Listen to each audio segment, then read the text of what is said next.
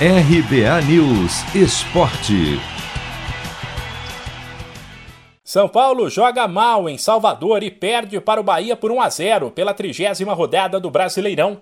Sem conseguir embalar desde a chegada do técnico Rogério Ceni, o tricolor paulista não sabe pelo que vai brigar na reta final da competição.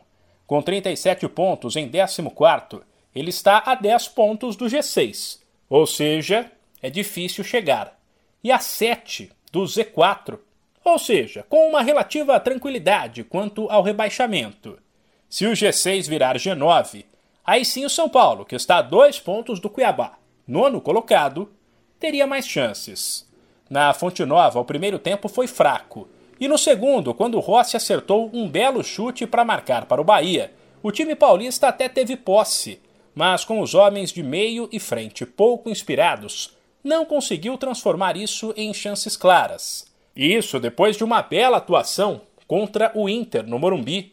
O técnico Rogério Ceni negou que o time seja armado ou tenha alguma questão psicológica que faça o São Paulo jogar de um jeito em casa e de outro fora. A ordem é jogar da mesma maneira, para a gente não, não interfere o fator casa ou fora.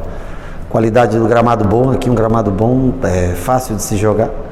É, o time tentou ter a mesma atitude que tem no Morumbi, é, tentou ter no jogo, no jogo de hoje contra o Bahia. Não conseguiu repetir, é, de uma maneira geral, não conseguiu repetir os últimos quatro jogos, mesmo que jogou contra o Red Bull fora.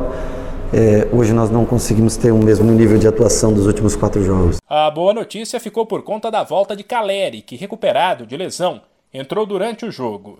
Ceni revelou que ele volta ao time titular contra o Fortaleza no meio de semana e explicou a decisão de repetir o esquema com três zagueiros: Miranda, Arboleda e Léo. Eu não tinha o Caleri ainda, né? O Caleri está voltando de lesão, deve começar jogando a próxima partida, mas para esse jogo, assim como nós fizemos com o Rigoni também na volta dele, teve que sair mais cedo. Hoje nós optamos pelo Luciano e pelo Rigoni, sabendo que os dois tinham cartões amarelos, estavam pendurados os dois.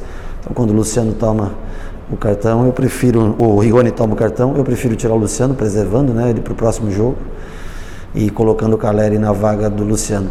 Mas é, para ser um time alto competitivo, a zaga do Bahia tem os dois zagueiros acima de 1,90m.